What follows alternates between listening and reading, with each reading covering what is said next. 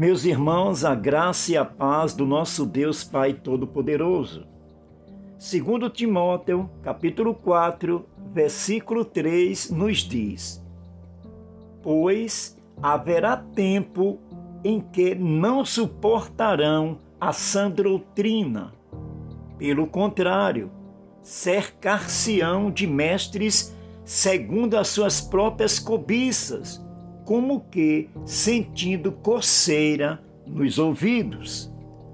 Meus irmãos, ser fiel a Deus Pai Todo-Poderoso, seguir a sã doutrina, vai nos acarretar perseguições, nós seremos pessoas execradas, pessoas que não terão lugar no meio dos ímpios. Existirão falsos mestres que irão moldar a palavra de Deus segundo os apetites carnais.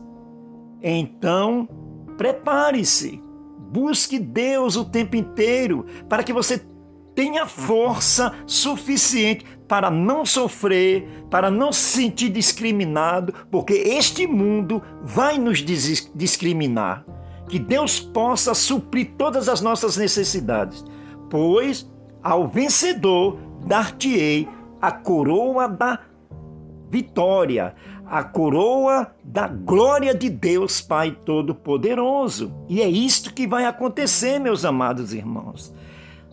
Mais cedo ou mais tarde, nós seremos pessoas execradas pela sociedade mas Deus irá nos dar força suficiente para sermos mais que vencedores em Cristo Jesus. Amém.